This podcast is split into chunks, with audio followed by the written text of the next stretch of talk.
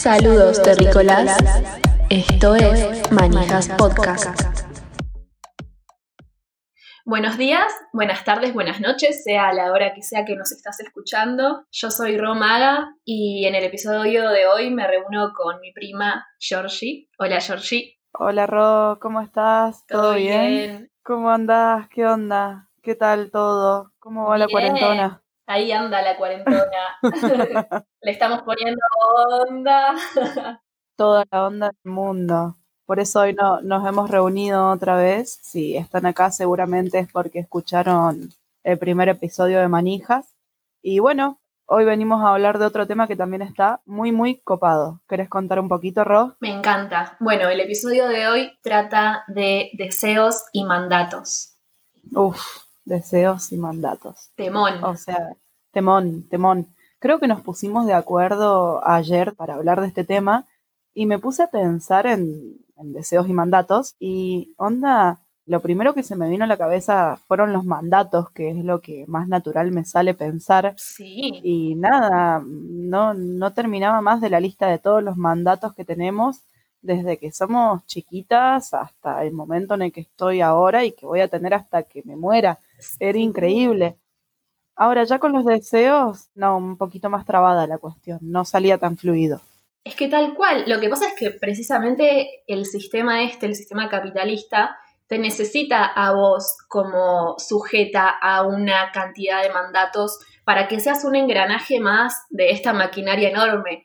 En cambio, los deseos es como, bueno, no importa tanto porque no sé si al sistema le conviene que vos sigas tus sueños y que seas libre y que seas creativa y, y todas esas cuestiones. Es como que prefieren que estés medio adormecida siguiendo lo que te dicen que tenés que hacer. No es casual, digo, que sepamos tan claramente cuáles son las cosas que tenemos que hacer. Y que, Claro. y que los deseos sea como algo medio... "Mm, ¿Para dónde voy? ¿Y cómo Claro, hago?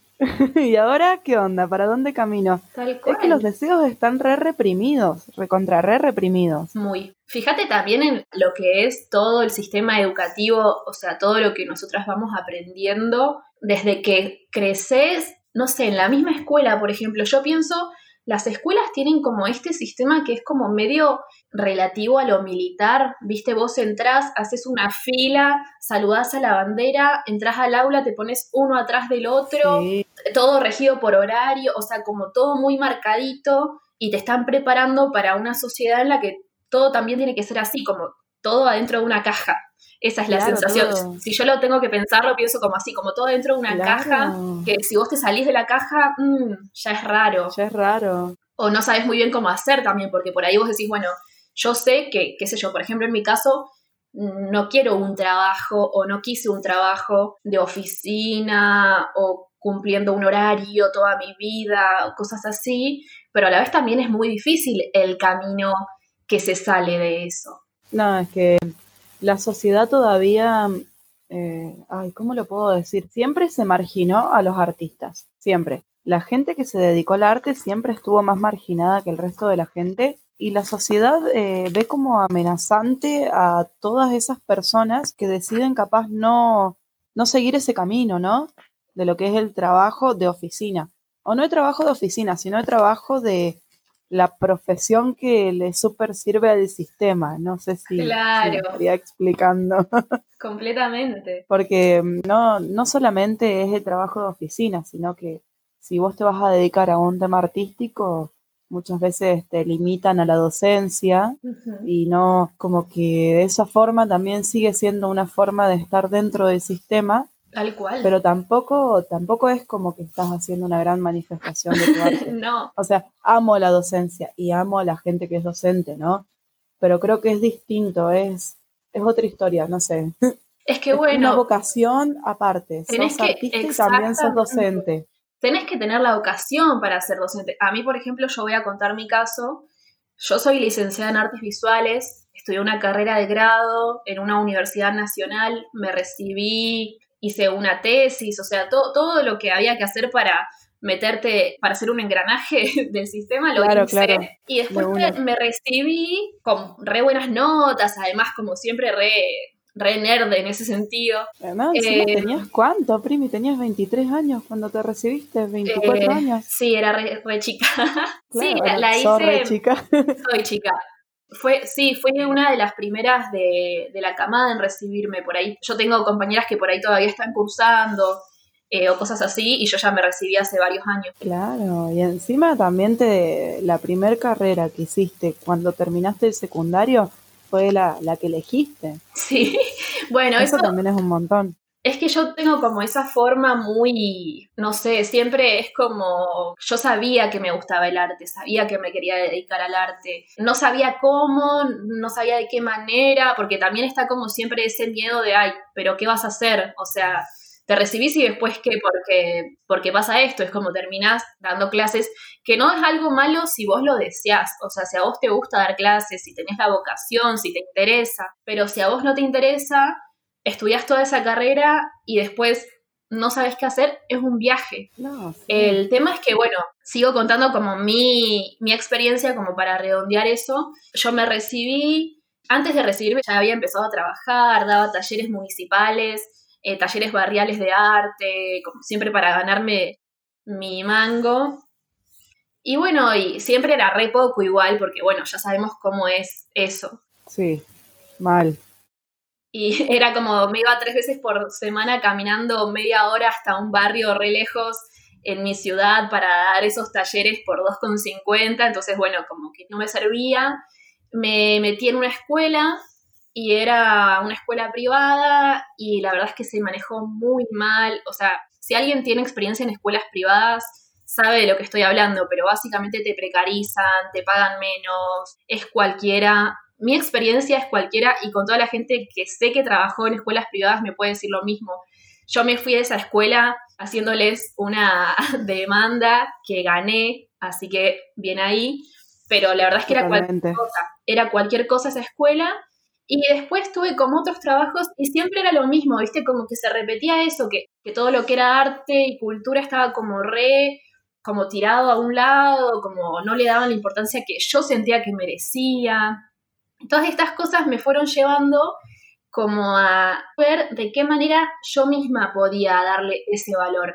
Y ahí fue que, bueno, un día dije, ¿sabes qué? Listo, no voy a depender más de la municipalidad, no voy a depender más de las escuelas privadas, no voy a depender de nada de todo esto. Y agarré y me puse mi propio taller en mi casa. Yo en ese momento estaba alquilando un departamento re chiquito. Tenía talleres todos los días llenos de alumnitos y con eso me iba pagando las cuentas. Y ahí me di cuenta y dije, bueno, a ver, yo estoy haciendo esto, lo hago en mi propia casa, voy como viendo la manera y empecé a poder pagar mis cuentas de esa forma, como siendo independiente.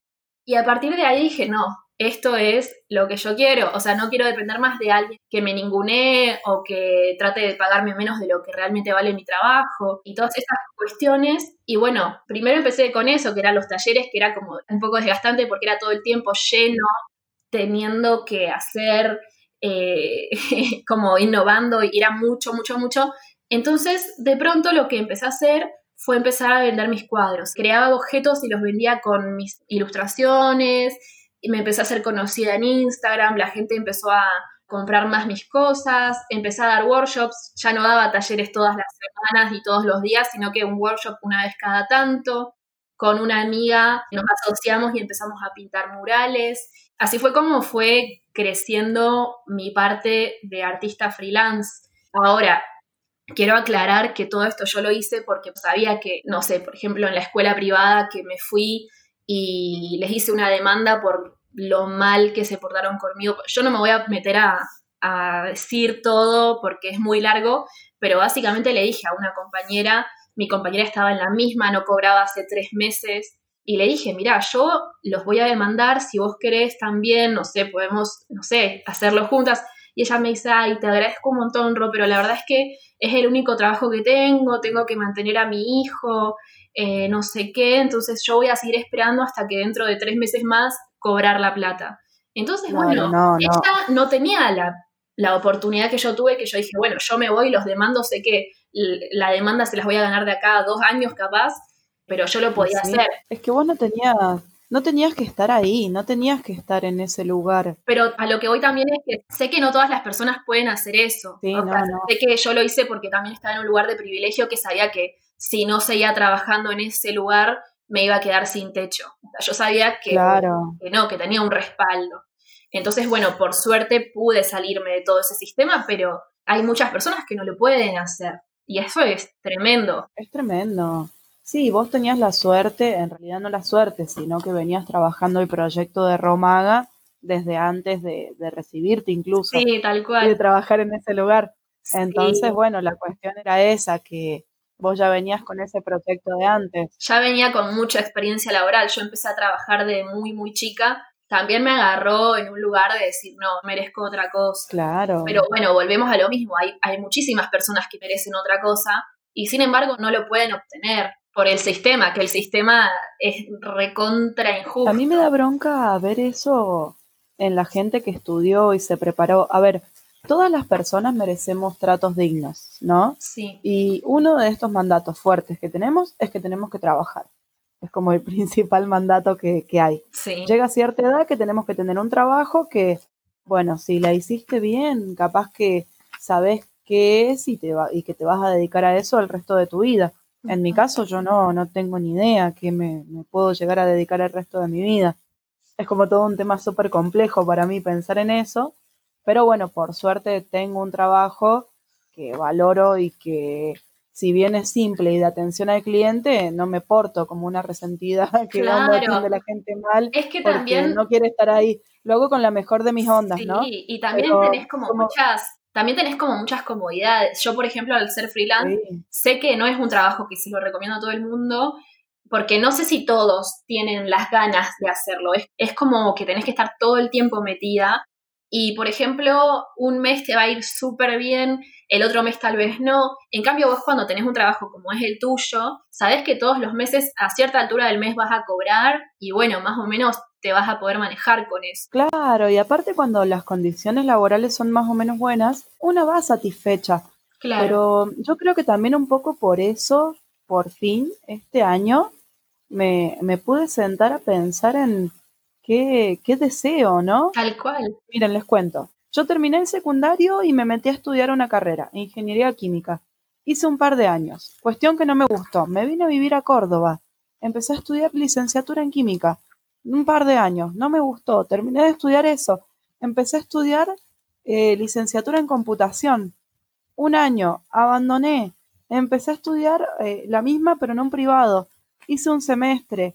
Lo terminé dejando. Y como Sí. que al final yo digo, terminé pasando por un montón de carreras Sí. y la programación no la dejé del todo, la, la convertí. Tal Me cual. empecé a, a educar capaz que por otros lados, Empezaste a hacer cursos en internet, o sea, cursos de forma online. online, claro. Y por ejemplo, ahora recién, hace muy poco, dije, bueno, ¿qué onda? Tengo que elegir una profesión, loco, porque tengo 28 años y sigo en eso. Puedo tener un buen trabajo y todo, pero tengo que tener una profesión. Es un mandato que nosotros Claro, tenemos. es un mandato. Es, Es que un mandato. también en cierto sentido vos seguías estudiando y estudiando y estudiando porque sentías la presión de tener un título universitario o terciario. Mal, totalmente. Yo me imaginaba, no sé, viste tantas cosas en la vida, como eso de que te recibís y te tiran huevos, y Claro. hacía chistes como onda,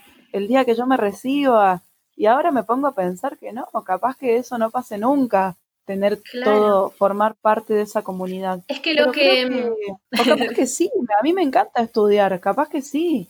Sí, por ahí no querés estudiar, o sea, no te interesa hacer una carrera eh, de grado. Eso, porque Eso, mm, me parece que eso es algo a deconstruir también, la idea de que vos para ser profesional tengas que sí o sí hacer una carrera de grado. Y el mundo de hoy no es así. No, pero, pero mira, yo eso lo deconstruí, porque cuando dejé la licenciatura en informática, o sea, en computación, me metí a una tecnicatura. Y de ahí dije, obviamente, bueno, chavo, esta es una tecnicatura, tres años, una privada, fácil, la saco de taquito. Y no, eso tampoco pasó. No encontraba esa emoción yo para recibirme. Claro. Porque siento como que, por un lado, eh, cada día los títulos me pesan un poquito menos. Después, por otro lado, mucho lo estaba haciendo porque todo el mundo me lo pregunta, tipo, ¿qué estás estudiando? Ahí está el mandato. Y claro, y yo trabajo, pero bueno, por suerte ahora tengo un trabajo que he podido mantener más de un año porque la precarización que hay en este país es increíble y trabajé mucho en call center y trabajé mucho en shopping. Sí. Y esos son trabajos que de un año para el otro te quedaste sin trabajo. ahora, por suerte, bueno, tengo un trabajo que es estable. Y recién ahora me he podido sentar a pensar un poquito en qué deseo sin tener esa presión de la gente, tipo, bueno, sí, pero no, no te quedes sin estudiar, ¿eh? Vos tenés que estudiar. Uf. Y capaz que yo no quiero hacer una carrera, capaz que a mí me gustan un montón de cosas. Es que están esos mandatos. A mí me parece que es muy importante saber que no tenemos por qué cumplirlos. Por ejemplo, mira, yo estudié una carrera universitaria de grado, con tesis, con toda la perinola. Claro, sí, sí, la reina ñoña.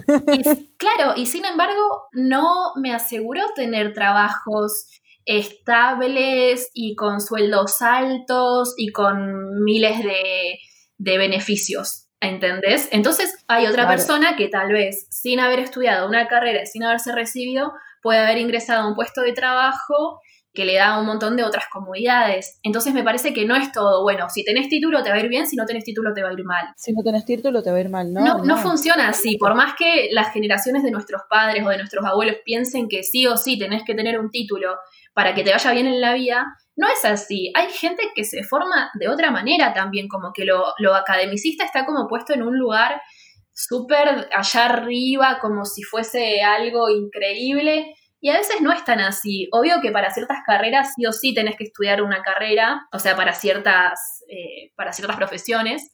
pero en el mundo de hoy no todas las profesiones necesitan sí o sí una carrera. No, totalmente. Aparte, ¿cómo puedo, cómo puedo explicártelo? Yo veo gente que tiene un montón de profesiones, que es psicóloga, que es, no sé, abogada, y sin embargo está trabajando también en atención al cliente, haciendo cosas que no tienen nada que ver con su carrera. Totalmente. En la época de nuestros viejos, sí, vos te recibías, y bueno, lamentablemente eran tan pocos las personas privilegiadas que podían estudiar, que sí te garantizaba que ibas a tener un futuro. Tal cual. Ahora yo no, no lo veo tan así. Y de todos modos, a ver, me saco el sombrero por las personas como vos que lograron recibirse y esas personas que estuvieron 15 años estudiando una carrera y se recibieron después de 15 años, también me saco el sombrero. Yo creo que también el problema va en que no a todas las personas nos es tan fácil detectar qué es eso que nos gusta para lo que nos tenemos que, dedicar al 100%. Lo que pasa es que... Sí. No, no, lo que pasa es que también, por ejemplo, yo de la secundaria me recibí a los 17 años y a los 17 años sos una persona que todavía se está construyendo, que tiene un montón de, dudas y de inseguridades. Y es como a esa edad vos ya tenés que saber qué vas a estudiar y de qué vas a trabajar el resto de tu vida. Y es demasiada presión. Es muchísima presión. Es muchísima presión. Y al menos sabés que tenés que estudiar. Sí, sí, es como, no hay otra tampoco, ¿viste? Porque si no estudias no sos nadie, esa también te la tiran como... Para ser alguien en la vida tenés que estudiar y recibirte y tener una casa y tener hijos y tener un golden retriever. Ay, tener hijos. Hablando de mandatos. Otro mandato más. Yo siento que la sociedad, ponele a mí, ¿cuál es mi problema? Ya tengo 28 años, vivo eh, hace 5 años con mi pareja. Tengo un trabajo que es lindo, que a mí al menos me gusta y lo disfruto. Y, pero no tengo profesión, ni a palos. Y bueno, la cuestión es que ya la gente como que me perdona que no estudie si tengo un hijo. Oh. ¿Me explico? Terrible. Porque es terrible ya. ¿Ustedes para cuando mm, se toca bastante y yo encima creo que desde que tengo, no sé, 17 años que dije, no, yo no voy a tener hijos. Tal cual. Al menos desde los 19 estoy convencida que decir, no, no quería tener hijos, no quiero tener hijos y es una decisión recontra retomada. Pero también está ese otro mandato, el de la maternidad. Tienes que ser madre. Y además muchas madres dicen que tienen su primer hijo y después dicen, ¿y para cuándo el segundo? Es como, nunca se terminan las imposiciones. Y si salen dos varones, ¿y para cuándo la nena? Claro. Y si se queda sin trabajo, ¿por qué tuvo tantos hijos? Sí, ni hablar, ni hablar. Es, es bastante complicado todo el tema ese de, de la maternidad. Aparte, yo siento que, no sé, una que colaboramos con el mundo no trayendo a otra persona. Tal cual, ese es mi aporte al medio ambiente. No reproducirme. no reproducirme, sí. Otras personas se hacen veganas, hacen compost, yo no traigo un hijo al mundo. Igual esto suena como que somos re anti-maternidad y no. Y no, cada una que, haga lo que quiera. Cada una que haga lo que quiera. Cada una que, mira, es como esa frase, la maternidad será deseada o no será. Nosotras no lo deseamos. Fin. No lo deseamos. Mira, yo tengo una amiga que peluquera y es una grosa y ella es madre, tiene dos niñas, dos niñitos. Y te, te dice, tipo, ay, no, yo no, todo bien, dice, me, encanta, amo a mis hijos y todo, pero no, no voy a andar obligando a cada persona en el mundo a que sea madre. Claro. O sea, yo fue, fue una cosa mía, no voy a tener que estar, si vos no querés, porque noté que a ella yo le conté, no quiero ser madre cuando me preguntó, o no sé cómo salió el tema, y por fin vi una persona que me miraba sin crítica, sino siendo madre, sí, está perfecto. Sin prejuicio. claro, para ser madre no sabes los ovarios que hay que tener, todas las cosas que tenés que hacer. Si vos no lo querés hacer, me parece fenómeno. Tal cual. Es que bueno, yo creo que en cierto sentido somos la primera generación que se lo puede plantear sin tanto prejuicio alrededor. Sin tanto prejuicio. Porque nosotras podemos decir, que no queremos ser madres y bueno, le va a joder un poco a ciertas personas y problema de esas personas, pero una generación atrás era como, ni te lo cuestionabas tal vez. No, o capaz que no querían ser madres, pero sí o sí. Claro, las claro. Mujeres para irse de la casa tenían que estar con algún marido porque el mundo no era bastante hostil con las mujeres de la generación de nuestras viejas y tenían que ser madres, no les quedaba otra opción. Sí, era como uno de los mandatos, era el mandato, de casarte, tener hijos y el Golden Retriever. O sea, todo el combo para ser una persona más o menos establecida en la sociedad. Sí, totalmente, totalmente. Y era como que ser madre era sí o sí. Vos podías tener o no tener una carrera, podías un montón de cosas, pero marido e hijos, sí, sí o sí. No podías claro.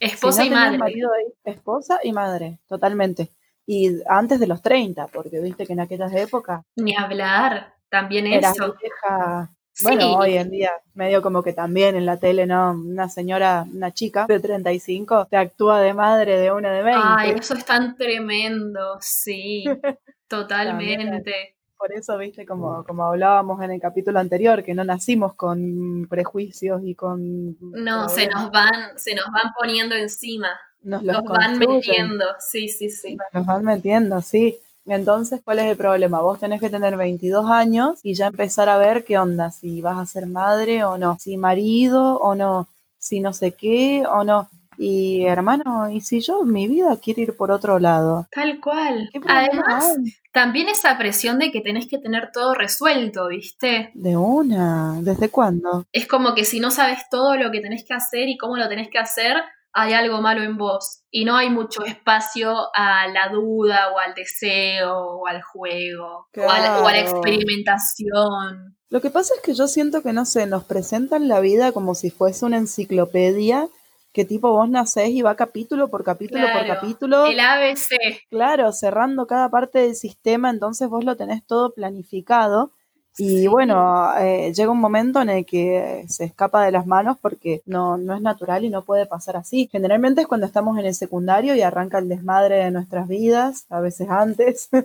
Claro. Pero no puede, no, no pasa de esa manera. Las personas somos totalmente diferentes. No hay una misma receta para que todas las personas podamos vivir y además también, fíjate, las desde el secundario, por ejemplo, yo me acuerdo que tenía 80.000 horas de matemática, que nunca me gustó, y tenía dos horas por semana de plástica, ¿entendés? Y vos decís, bueno, están formando gente que apunte para cierto lugar, porque necesitan ese tipo de profesiones. Y es como, ¿qué pasa yo que quiero ser artista, que quiero dedicarme a lo creativo? Estaba como, como re cohibida en la secundaria, porque física, química, matemática, todas esas materias les daban un montón de bola y a arte, a plástica, no. música menos. O sea, es como música plástica era como lo último, ¿viste? Y eso porque, porque no sé, sos como, si te dedicas al arte y todo, todo lo creativo, es como que te está saliendo de la línea. Lo que pasa es que lo creativo es revolución y el arte es revolución, pero también está en, las personas darnos cuenta que lo creativo está en todo, no está solamente en, pintar, sino que está en todo, en cada... Está hasta en la forma en la que... Está hasta en la forma en la que vos pensás. Está hasta en la forma en la que vos pensás. Y capaz que no sé, siento que puede llegar a, pueden llegar a pensar que las materias como plástica te desestructuran. Yo creo que ni tanto, porque el sistema educativo no está hecho para que nos desestructuremos, todo lo contrario. es la máquina más grande de opresión que, tiene hasta el momento. Viene igual hace un montón de años. Sí, sí, y no lo vamos a cambiar. No. Yo creo que de aquí a 50 años la escuela como la conocemos no va a existir más sí se va a seguir manteniendo el tema de las carreras universitarias, pero para ciertas cosas. Claro. De a poco. Sí, vamos a romper con un poco con ese prejuicio de que para ser una persona profesional tenés que sí o sí pasar por la vida académica, como no es tan necesario en realidad, pero bueno, te lo quieren hacer creer. Sí, bueno, hay que estudiar, no, no seamos vagas. No, sí, o sea, hay que estudiar, eh, hay que formarse. Yo creo, no es que, bueno, no, sabes que vas a tener todo servido aunque no, no te muevas absolutamente ni un poco. Obvio que no. Pero, por ejemplo, qué sé yo, hay gente que yo admiro que no estudió una carrera. No, Como cantantes, actrices. Bueno. Que vos decís, se formaron muchísimo, pero no desde un lugar, ¿cómo decirlo? Clásico. Bueno, por ejemplo, yo pienso eh, casos como el mío, que, a ver, si bien estudié, estudié un montón de carreras, no terminé ninguna, así que no tengo oficialmente una carrera, y no, no estoy arrepentida, no... no Todos fueron un aprendizaje. Un aprendizaje y, por ejemplo, en este momento no, no, no me siento mal, no, no siento que tengo una vida espantosa. Y bueno, capaz que por eso ahora que tengo 28 años me puedo sentar y decir, bueno, ¿qué onda? ¿Hacemos algo? ¿Hacia dónde voy? Claro, pero como que ahora dije, bueno, ¿por qué yo tengo que estudiar una sola cosa? Tal cual. ¿Por qué no puedo hoy en día hacer un poquito de esto, hoy en día hacer un poquito de aquello? Es que además, viste que las cosas vayan, se vayan dando solas. Sí. No tanto machacarme, porque realmente no, hay, hay personas que no funcionamos con, con el sistema educativo de ir, rendir una materia, rendir otra, rendir otra. Y además lo presencial también, un montón de horas sentada escuchando a un profesor hablar. Claro. Yo siento que si hoy tuviese que volver a hacer la carrera que yo hice, no la haría. No podría invertir esa cantidad de horas. Pero bueno, entiendo que, que mucha gente lo hace y, y todo, pero lo que quiero decir es que, por ejemplo, vos, que estudiaste varias carreras y todo, por ahí hay gente que lo ve como un fracaso, sobre todo, no sé, la gente que es como muy exitista o yo sí, me, sé. me deben sacar un poco de cuero. Yo soy consciente, pero bueno, pero, no me afecta. Claro, pero vos también sabés que todo eso no fue tiempo perdido porque vos aprendiste cosas. No, no es que, ay, no, no sirvió de nada, porque son todas experiencias que te fueron sumando y, y no es en vano. No, no, no, no, totalmente. Y a mí me pasa, por ejemplo, ya en mi recorrido laboral, como bueno, yo atravesé espacios, no sé, que tenían que ver con cultura, con una escuela, con la municipalidad, con todas esas cosas que vos decís, al final todo eso no sirvió de nada y en realidad sí sirvió, porque yo ya sé de qué se trata eso y ya sé qué es lo que no quiero, por ejemplo. Claro. Eh, claro, vos en tu caso aprendiste un montón también. Es verdad, es así. Sí, Yo por ahí digo, uy, no, Yo la ahora- verdad que qué, qué horror esto, qué horror aquello, pero todo eso me, me dieron como una mirada sobre las cosas que por ahí, si yo no hubiese experimentado eso, el día de hoy capaz estaría diciendo, che, ¿y qué pasaría si? Claro, ¿Entendés? una. Mira, yo hay una cosa de la que estoy segura y es que no quiero ser ingeniera. Ajá. Así que ahí está, cierra, es verdad lo que vos decís. De última, te, te animás, lo haces, probás, como yo que me metí en ingeniería como primer carrera, y Sí. si no te sirve, bueno, ya está. Ahora sabes que, que no, era, no era lo que vos querías, pero tuviste que atravesar esas experiencias. Claro, aparte también uno empieza a estudiar y no sabe qué es lo que va a hacer cuando está trabajando. Tal No cual. tenés idea. Te, te dan un montón de materias y vos vas y rendís esas materias y tenés todo un marco teórico enorme y no, no ves una, una persona trabajando de eso hasta que ya estás en los últimos años. Si a vos te preguntan, che, Georgie, ¿y cómo te imaginas tu vida ideal?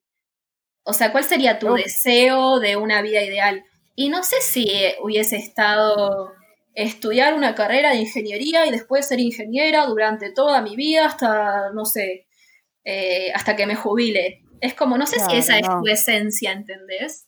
No, totalmente, totalmente. Y también la gente como que se siente en la obligación de buscarte un deseo, porque por ejemplo, yo eh, dejé ingeniería y me metí a química y todo el mundo, ay, ya creímos que te ibas a meter a comunicación social o a psicología o a algo que sea más de tu perfil, no sé. Lástima que hablas mal, porque si no periodismo. Ay, qué.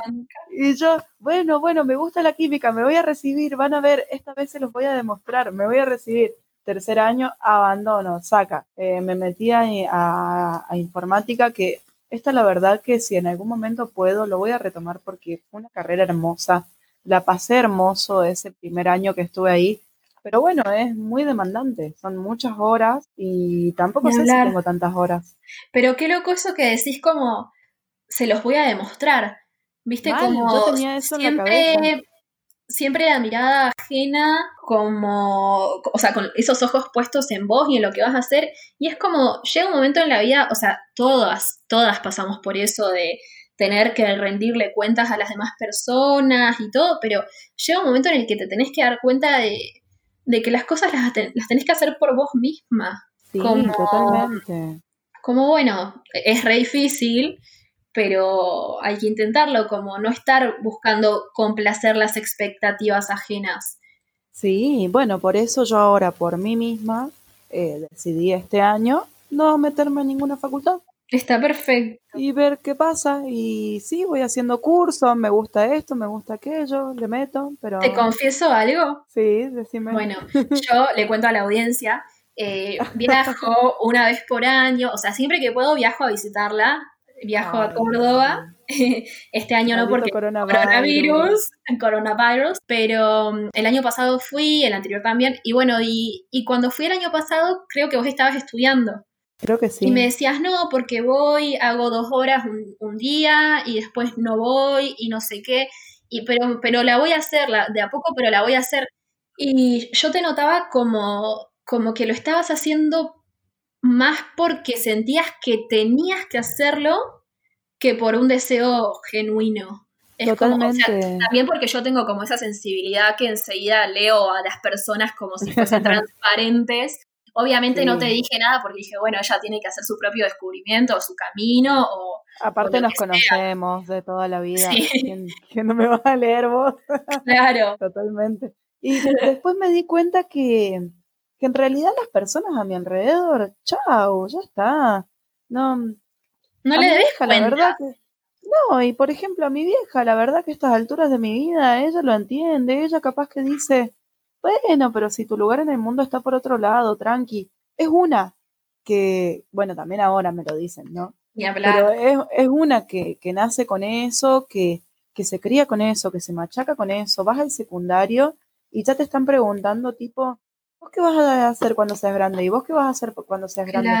Y Claro. pasé desde astronauta hasta psicóloga, hasta después, eh, no sé, un día dije, bueno, ¿y si estudio matemáticas? Porque me encantan las matemáticas. Esa es otra cosa que me encantaría estudiar, que de vez en cuando hago algún que otro curso. Sí. Y dije, bueno, computación, mejor, tiene más salida. Y me metí a computación y la verdad que nunca imaginé que me iba a gustar tanto algo.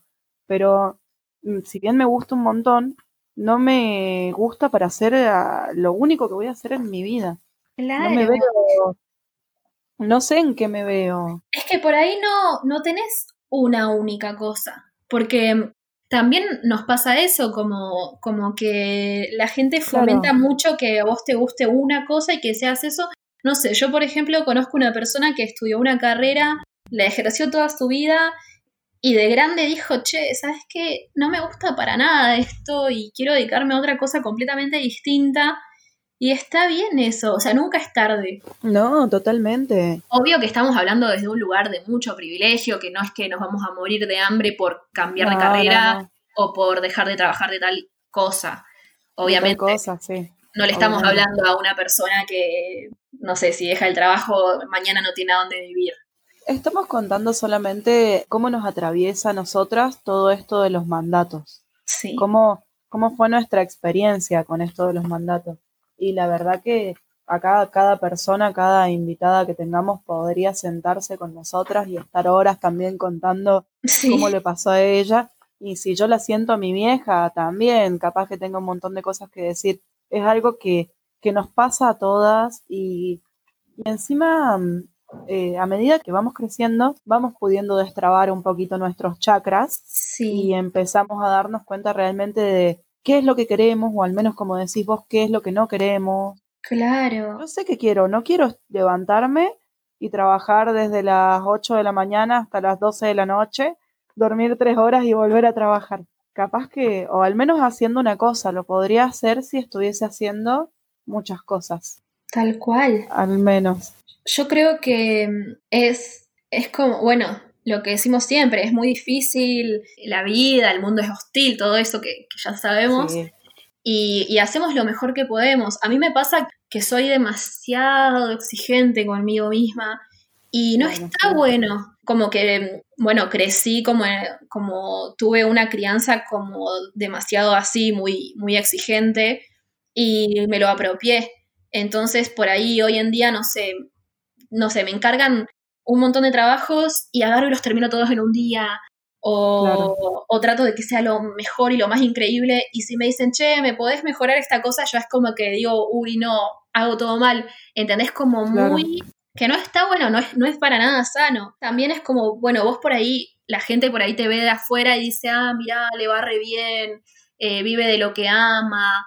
Y no sé, todas esas fantasías que se generan alrededor pero de este lado estás como, a pesar de que sí, o sea, a mí me pagan por dibujar, me pagan por pintar, me pagan por ilustrar, que es un trabajo hermosísimo, eh, y aún así yo misma me lleno de exigencias. Claro, claro, claro. Entonces, o sea, a lo, lo que iba con esto es que no, tampoco no hay que romantizar el, recorrido del otro, ¿viste? Porque siempre es como esa frase que, es como el patio del vecino siempre es más verde. Yo siento como que a nosotras cuando somos chiquitas eh, nos van poniendo como un montón, un montón de mandatos y después eh, llegamos al secundario y bueno, siguen esos mandatos, ¿no?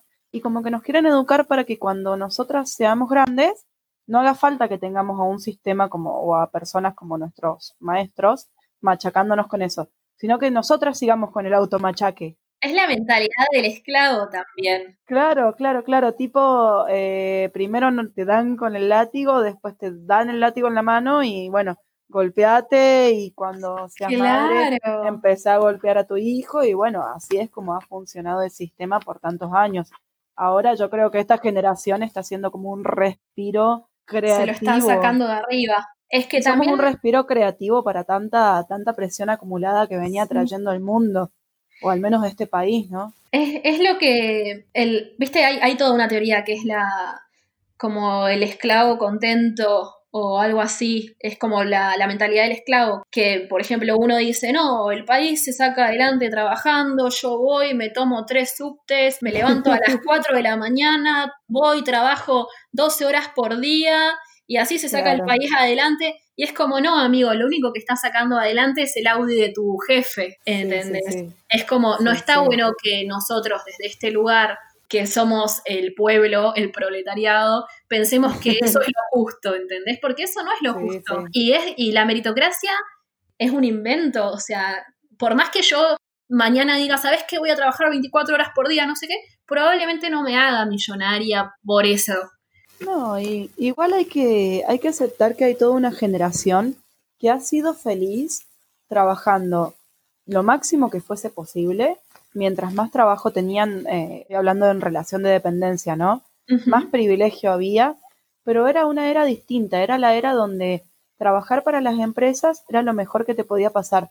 Después vinieron los 90 a este país, nos sacudieron totalmente y personas que trabajaban para empresas que tenían el recontrarrenombre, que nunca imaginaron que iban a perder su trabajo, se quedaron en la calle y arrancó como algo nuevo, ¿no? Siguen habiendo trabajos buenos, siguen habiendo personas que capaz que son el empleado perfecto para una empresa y va a ser feliz haciendo eso desde que se despierta hasta que se acuesta. Y lo entiendo, pero eh, entiendo que esa persona lo está haciendo para buscar su felicidad. No, no lo quiero ver como que eso es lo que todas las personas tenemos que hacer para ser felices. Tal cual, o sea, lo que puede pasar que nos pueden gustar muchas cosas y queremos capaz que tener dos trabajos o un trabajo y poquito tiempo. Sí, lo, lo que falta en este mundo me parece que es oportunidades.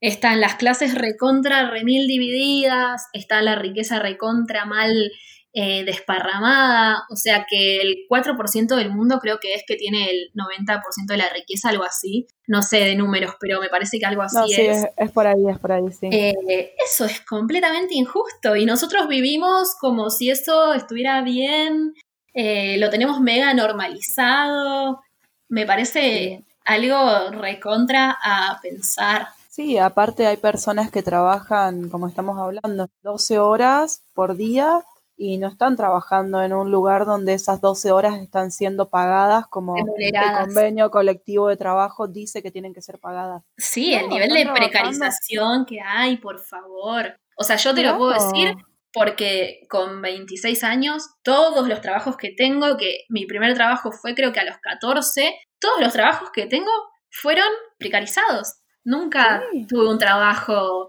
en ley, digamos en ley. Bueno, yo el otro día hablaba con mi vieja y mi mamá me decía, bueno, por lo menos tenés trabajo. Y yo sí, la verdad que eso me pone feliz.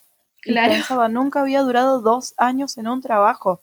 Claro. O sea, dos años. En la generación de nuestros padres, las personas trabajaban 25 años en una empresa. Sí. Yo ahora soy feliz porque por fin pude durar dos años en el call center. Vos entrás y desde que entraste hasta que te despiden, estás con eso de que te pueden despedir mañana. Un día viene tu supervisor, llama a una persona, a tu compañera, despide a tu compañera. Después viene el, jefe de piso y despide al supervisor. Y, no, no, y eso es algo que pasa todos los días en el call center. Hermoso para la salud mental, che. No, sí, es horrible. Todos los días estás con esa presión. No te animás ni a comprar un tele en cuotas porque ya sabes que mañana te puedes quedar sin laburo. Después trabajé en comercio también y también en el comercio lo mismo te recontra renegrean y recontra precarizan y de un día para el otro eh, puedes fundir el local y vos te quedaste sin trabajo, que es lo que me pasó a mí. Yo decidí no hacer nada porque, bueno, soy una persona que eh, me da paja directamente. O sea. Sos lo contrario a mí que soy como re, en ese sentido como re guerrera, no, porque la justicia y no sé qué, no, vos es como ya fue. Yo me puse a vender. Que vaya otro, que lo haga otro. Sí, sí, después. Es que a mí, me da bronca y yo siento que si yo alzo la voz, también como que doy el ejemplo. Por ejemplo, yo siento que esa escuela, la próxima vez que quieran precarizar tanto a un empleado, la van a pensar un poco más. No te digo que no lo van a seguir haciendo, porque probablemente lo van a seguir haciendo, pero van a tener que rebuscársela un poquito más, ¿viste? Por lo menos quiero ser una incomodidad para esa gente. al menos van a saber que eso puede pasar. Tal cual. Y bueno, y es como que ahora que, que bueno, logré entrar a este trabajo, que no voy a contar dónde es, pero si bien es un trabajo normal de atención al cliente, tipo call center, yo lo hago súper feliz porque la verdad que no, no tengo problemas para atender a la gente. Aparte siento que la atención al cliente también es una vocación, que a mí no me disgusta. Es una vocación, no cualquiera se puede poner a atender un teléfono y hacerlo bien. no quiero, o sea, con lo que quiero decir es que tengas lo que tengas, empoderate empoderate con lo que tenés. Y si realmente es un lugar donde, donde sos infeliz, bueno, no, no, no, te quedes sin trabajo de la noche a la mañana, pero ponete a buscar la felicidad, a buscar qué onda, pero no sientas que tenés que ser alguien, ¿entendés? No sientas que si tenés un trabajo que es en relación de dependencia para otra persona y estás feliz y disfrutas de tu tiempo libre, que tenés que ponerte a estudiar y tenés que ser alguien porque si no, no servís para el sistema. Es que Vos también tenés que... hay gente que no eh, le importa por ahí tanto tener el trabajo de sus sueños. Yo conozco gente que dice, mira, yo hago este trabajo de tal hora a tal hora, después me voy a mi casa, me olvido, me tomo mis vacaciones, me tomo mi tiempo de hobby. Eh, por ahí cuando vos, eh, por ejemplo, en mi caso, que haces de tu trabajo, del trabajo de tus sueños, ¿viste eso, esa frase que dice, hacé lo que amas y no vas a trabajar ni un día de tu vida? Es mentira. O sea, hacé lo que amas y vas a trabajar el triple porque es muy difícil y tenés que rebuscártela todo el tiempo y, y reinventarte. Entonces, bueno, como saber que nada es ideal y que hay que hacer lo posible por, bueno, por hacer lo que te gusta y todo, pero sabiendo también que estamos en un sistema re desigual, que no es tu culpa, ¿viste? Totalmente. Aparte también, estoy segura de que mm, hasta vos, que te recibiste en tiempo y forma, con honores, con muy pocos años, recontra re joven, ya venías ejerciendo de antes, tenés tus machaques de los mandatos. Tipo como que vos tenés tu forma de trabajar y no va a faltar la persona que te diga, ah, pero vos no cumplís un horario. Si vos no cumplís un horario, no es un trabajo. Hay gente que- Entonces- que, piensa que, que no te entiende lo que haces, ¿viste? Claro, ¿qué onda? ¿Qué? O por ahí, a mí me pasa mucho que soy freelance, entonces como que manejo mis propios tiempos, obviamente no, no es como, ah, me levanto a la hora que quiero, me acuesto a la hora que quiero, qué sé yo, porque obviamente tenés que terminar trabajos y hacer entregas y miles de cosas, pero manejo mis propios tiempos y por ahí hay gente que no lo entiende y es como, che, vos que estás más al pedo, no podés hacer esta cosa. ¿Cómo no? O sea, estoy trabajando. Claro, claro, vos, vos que manejas tus horarios, ¿por qué no? Capaz que me pasé todo el día pintando cuadros, eh, haciendo posteos para Instagram, haciendo sorteos, participando con otra gente, haciendo proyectos. Haciendo proyectos. Bueno, el, el- esto, el podcast, la cantidad de tiempo que lleva hacerlos, no se dan una idea. Y Y esto sí que lo hacemos desde el deseo, porque no nos Sí. genera ningún ingreso económico, por lo menos ahora. cero.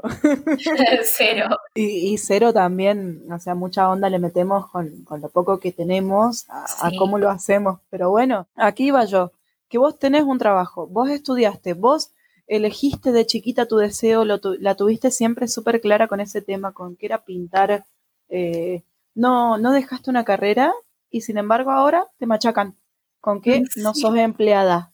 Tal vos tenés cual. que ser empleada. Che, ¿y por qué no te buscas un trabajo en un lugar que con un sueldo fijo, con no sé qué? Como, Claro. Todo bien, pero yo ya tengo Bueno, trabajo. Y, y, y sabes qué? Cuando lo tenés ese trabajo, cuando tenés el trabajo en la empresa, con el sueldo fijo, con las vacaciones, con el convenio colectivo de trabajo, que ya llegás a eso o lo conseguís por puro privilegio, te dicen, che, ¿y la facultad? ¿Qué pasó? Claro, claro, ¿y el título para cuándo? ¿Qué vas a estar toda la vida ahí atendiendo Claro. el teléfono? Los mandatos nunca se terminan. Los Nunca mandatos terminan. y, y lo que los demás proyectan en vos. Sí. Yo en mi caso, por ejemplo, recién ahora me empecé a desprender de eso. Este año no me está pasando tanto, capaz que, que tengo todos esos mandatos. Y me puse a pensar en, en el momento, viste, de elegir una carrera tipo lo que, ¿qué me pasaba a mí? Yo empezaba computación y que decía la gente, oh, pero con 26 años, 27 años empezando computación, medio como que Steve Jobs estaba más jovencito, viste, cuando Ay, comenzó. O sea, claro. la, la típica por ahí. Y yo, bueno, loco. Y ahora digo, bueno, Steve Jobs ya le dio al mundo lo que Steve Jobs le podía dar al mundo. Ahora queda empezar a pensar qué le puede dar una al mundo. Tal cual, tal cual. O bueno, sea, a mí vos, me no, vos no vas a ser Marta Minujín. Eso, Marta Minujín ya se lo dio al mundo. Esto no- Sabía que ibas a decir eso porque es lo que siempre como que, claro, pero Marta Minujín hay una sola. Bueno, Romaga también hay una sola. Déjame ver hasta dónde llego, déjame... Déjame, Claro. crean en mí. O sea, y sabes que si no creen en mí, no se preocupen porque yo voy a creer en mí misma. Y Totalmente, listo. te- terraza, terraza, terraza. Nunca sótano, siempre. Es como muy difícil estar teniendo que rendir cuentas ajenas y respondiendo a los mandatos de los demás. Mal. Y también es como que, no, o sea, no es fácil, básicamente. Yo te, do- te- te doy Pero- mi consejo. Sí, O sea, si no lo querés hacer y no es lo que te gusta, ya dejas de rendir cuentas y eventualmente se van a cansar de, sí, de reclamarte. Tal cual. Y cuando, cuando se cansaron y vos ya no los escuchas más, ahí empieza el, el desbloqueo. Ahora, ¿a qué me quiero dedicar? Todavía no lo sé, ¿no? Pero al menos no siento esa culpa, no siento esa culpa Es que es como, por es no estar este una... año estudiando un- en una carrera. Claro, es como esa, o sea, a mí me parece que, bueno, ya suficiente presión es la que me meto yo misma, encima tengo que estar escuchando a los demás. No, olvídate. No. Es Voy a, o sea, voy a tratar de dejar de presionarme tanto a mí misma también, porque eso es algo Sí. que, que es importante. Pero bueno, después estamos metidas en un sistema que todo el tiempo te está pidiendo que cada vez des más de vos misma y todo. Entonces es como que hay que hacerlo de forma consciente todo el tiempo para no caer en eso, en, en ser una hormiguita siguiendo una fila. Y es que ¿por qué una es tan amigable con las demás personas y con una misma es, es tan hostil?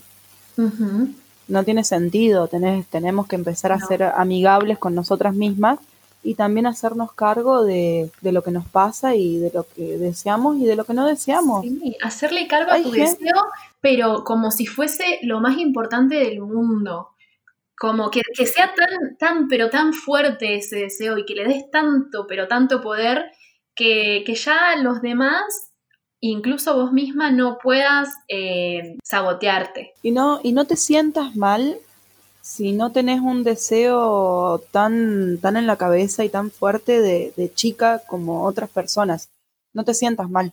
Si sos como yo, que cada dos años cambia tu deseo, bueno, trata de nutrirte cuando, cuando pase eso. Tal cual. No, no te tortures. ¿Por qué tendrías que tener la vida completamente resuelta? Claro. ¿Quién dice que tiene que ser así? La sociedad, Totalmente. El patriarcado. el capitalismo. No lo hemos nombrado hasta ahora. Venía, venía zafando el patriarcado. Venía zafando, pero siempre está, de alguna manera siempre está. Siempre está, totalmente. Y hay capitalismo también. Siempre van a Sí, estar que, ahí. que están de la mano los dos.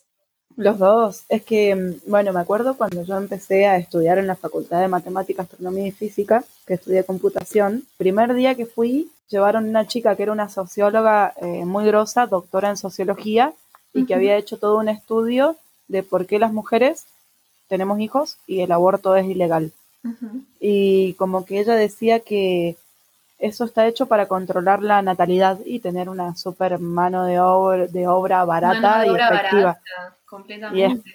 Y es machista, o sea, ella lo explicaba, es totalmente machista que las mujeres tengamos que tener siempre hijos y es capitalista. Obvio. Al sistema para le que conviene sigamos- esa desigualdad, porque, claro, yo podía decir que no en la escuela privada, pero la otra persona no podía decir que no, porque necesitaba sí o sí ese trabajo. Entonces, por eso esa escuela sabía que podía precarizar gente, porque había gente que sí o sí necesitaba esos dos mangos con 50. No, y vos, vos- yo laburé en shopping, vos ves en el shopping y todas las personas que trabajan son la mayoría mujeres, Sí. la mayoría mujeres y la mayoría madres. Y con hijos, claro. y con hijos. Y la verdad que yo trabajé en un mismo local, pero que tenía local en tres shoppings y estuve en tres shoppings.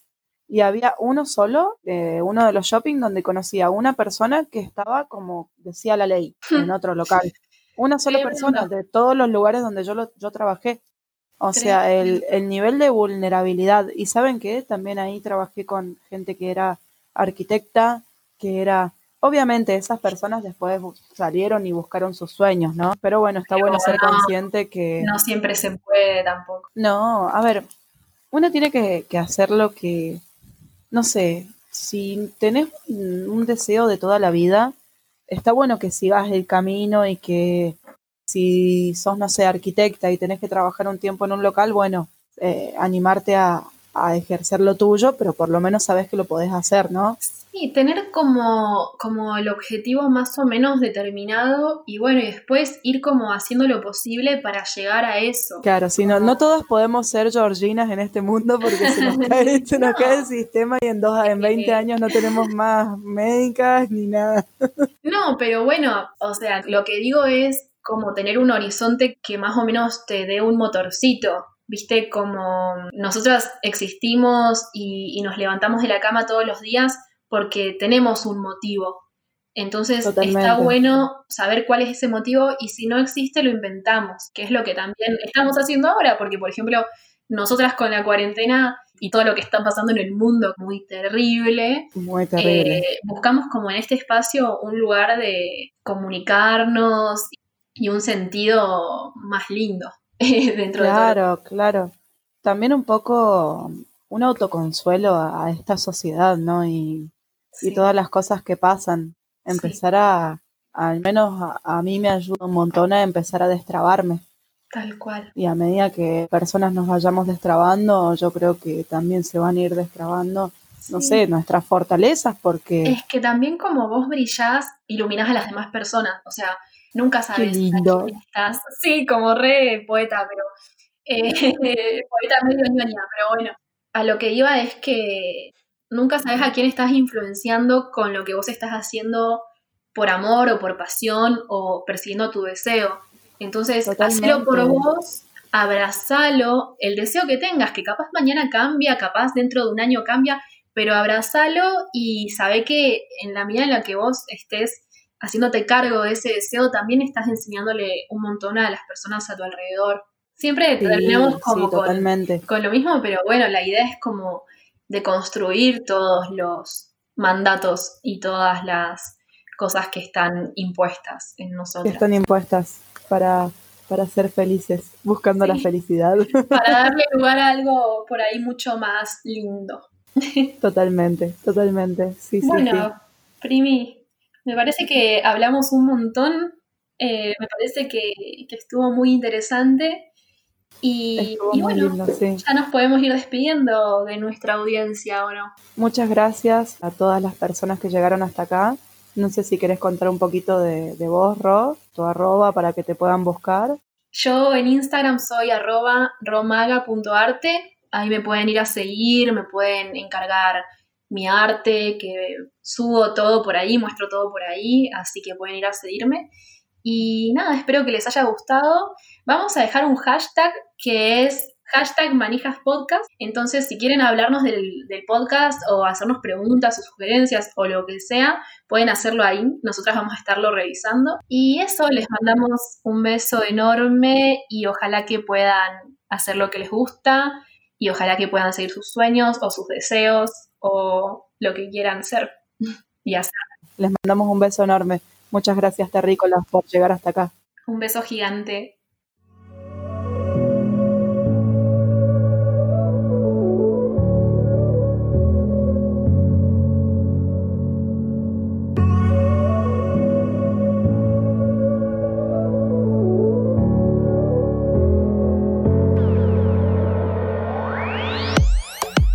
Esto fue Manijas Podcast.